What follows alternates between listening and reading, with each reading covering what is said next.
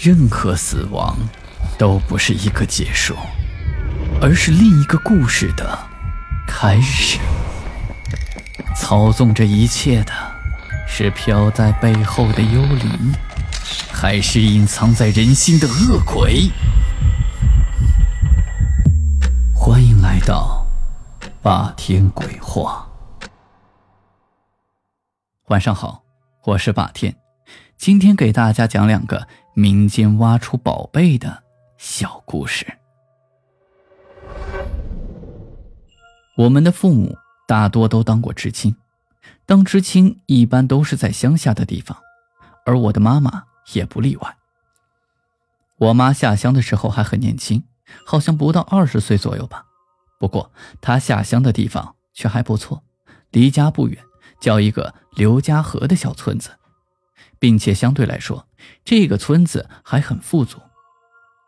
直到现在，我妈还怀念她下乡的那个地方，说那里民风淳朴，乡民都对她特别好。当时我妈下乡住在一家姓杜的人家，因为和我妈同姓。那家主人对我妈妈特别特别好，在那个年月，居然能够每个星期保证让我妈吃上一次肉。我一直怀疑，我妈怀念的不是刘家河，也不是那的人，而是那一星期两次的肉。我妈平时在那里也没什么太多的活可干，最多就是帮这户姓杜的人家在菜地里浇浇水啥的。大多数时候，他们都和几个知青在一起唱唱歌，聊聊天。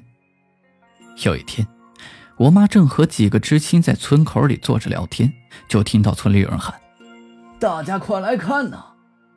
我妈和这几个知青一听有热闹可看，便兴冲冲的就跑了过去。正巧就是我妈住的那户姓杜的人家。原来老杜在地里挖红薯的时候，挖到了一块土地，感觉触感有异，好像是挖到了什么硬硬的东西，于是再往下一挖。结果挖了不到一米深，居然挖出了一件奇怪的东西。于是，便立马叫了村里的人一起来看这个奇怪的东西。这个怪东西的样子很奇怪，大约高五十厘米的样子，白色，很明显像是一匹马的样子，就连马身上的毛都能看得很清楚，马尾巴甚至都像是在动。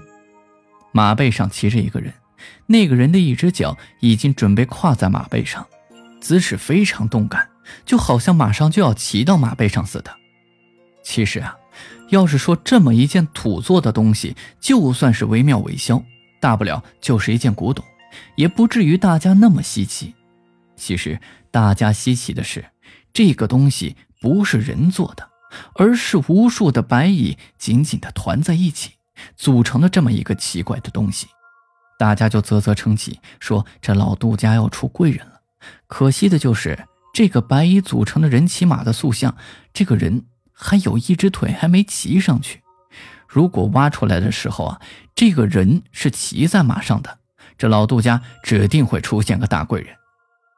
时隔二十多年之后，我妈想起这事就说：“老杜家代代都是农民，没想到他儿子那一代真的出了个贵人。”老杜的二儿子在一个镇上当了镇长，这对老杜家来说可真是件大喜事儿。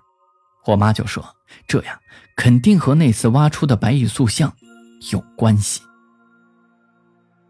再给大家说件稀奇事儿，在我上小学的时候，我爸一直都从事着洗照片的生意，在市里开了一家相片的冲印店，因为是个老店，服务质量都非常好。家里的生意也都一直不错。那时候我刚放学，有一天就到我爸店里玩，这事儿就给我碰到了。那天有一个老农民在我家店跟前站了很久，最后才像是下定决心似的进来问我爸爸说：“你们这儿能出去照相不？”我爸就说：“可以啊，你要照什么呀？去哪儿照啊？”哦。我想请你去我家照，我家就在那前面那个镇子。我爸一听也觉得不是特别远，谈好了价钱就跟着老农去了。直到下午，我爸爸才拿着相机回来，一回家就跟我们说起了这件事儿。原来，爸爸随着那个老农民到他家之后，老农民非常神秘的从家里拿出了一个用红布包裹着的东西，小心翼翼的打开。我爸定眼一看，原来就是一个手掌大的贝壳。当时我爸就乐了，就说：“大爷，您让我照的是这个东西啊？”我爸乐的原因是因为这个贝壳看起来个头虽然大，但是不至于请人专门把它拍下来吧。老农一听我爸的话，当时就急了：“哎呀，年轻人，你懂什么呀？我这可是件宝贝。”说完，他就把这贝壳给打开了。我爸一看就给惊住了，只见这贝壳里边贴着壳的地方长了一个东西，大约这物质类似于珍珠，但是。奇怪的不是这个，而是这个东西的样子活脱脱的就是一个观音像。观音手里拿着柳枝，脚踏着莲台，身上的裙衣飘飘，眉毛弯弯，眼睛是闭着的，嘴唇微张，这简直就是惟妙惟肖。我爸伸手一摸，完全长在贝壳里的，根本不是人工做出来的。老农民说，这个贝壳是他在河里摸鱼给摸到的。看着贝壳这么大，就给捡回家了。可没想到啊，在打开之后，居然在这个贝壳里发现了如此神奇的观音像。于是就请我爸爸来照相。我爸仔细观察过，这个东西实际上很像是珍珠，不过不知道怎么回事，在形成珍珠的时候，长成了观音的样子。那天，我爸照了好多好多的照片。那些照片我也曾看过，我还拿过一张给学校同学看，后来还不知道丢哪儿去了，实在是很可惜。